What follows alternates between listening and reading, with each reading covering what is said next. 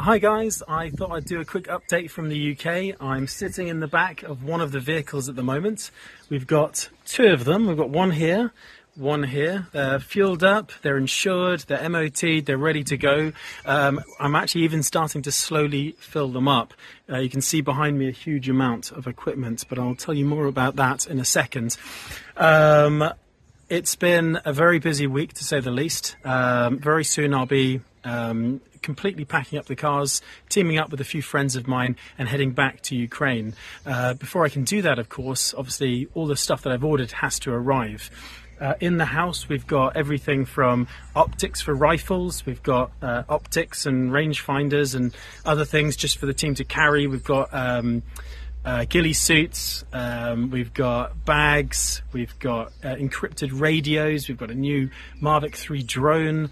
Um, you name it, we've bought it. So we have absolutely packed these vehicles out. In fact, just the um, MREs alone is going to take up a lot of one of these vehicles. In fact, I might actually debox the MREs and actually ram every single corner of the vehicle, uh, of one of the vehicles with MREs.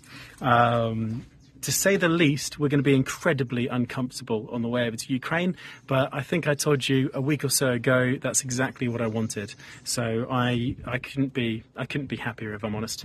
Um, something that's really close to my heart. One of the reasons why I'm doing the video today is um, you can see a huge amount of uh, computers in the back here. These are specialist computers.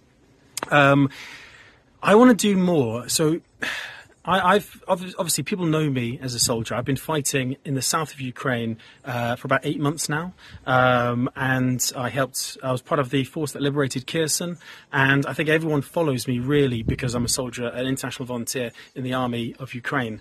But um, I also want to do more in terms of adopting a humanitarian cause as well, and one that is really close to my heart, and I, I hope most of you will agree with me that it's a really worthwhile cause, and that is there's a orphanage in Lviv, and the orphanage is uh, for blind children and, or partially sighted children, and it provides them with a first-class education. It looks after them, it nurtures them, and uh, finds their potential. And uh, this equipment here, they're sort of e-readers. They sort of magnify books and textbooks and stuff for them to read on a computer screen. Um, I've also purchased a uh, specialist printer, which allows it's sort of it's like a tactile paper whereby you can print off images and the children if they can't see properly can actually feel what something looks like whether it's a biology class and they're trying to feel what a skeleton looks like here's the bones here's the shape of the skull that sort of stuff. So it's uh, it's really worthwhile equipment. And i have to say it's one of the things I'm most looking forward to doing when I get back to Ukraine is going to this orphanage, getting all this equipment to them so the kids can start learning straight away. And hopefully I'll be able to do a really good update for you guys so you can actually keep giving money to the orphanage and help them develop how they want to develop in the next few weeks and months and, and moving forward. But yeah, it's been getting the stuff for the orphanage, getting the stuff for the team in the south who are fighting the Russians has been a, a, monumental job. There's been a few sleepless nights. I even got a tooth infection, which was really annoying. So a couple of days ago, I could barely move my mouth. I think there's a, a couple of people out there who'd probably uh, who'd probably appreciate that.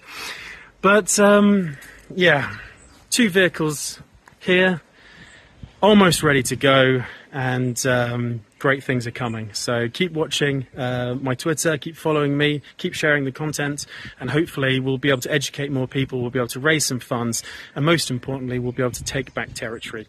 Um, the Ukrainian army is on the march, and I, I can't wait to get back to join them.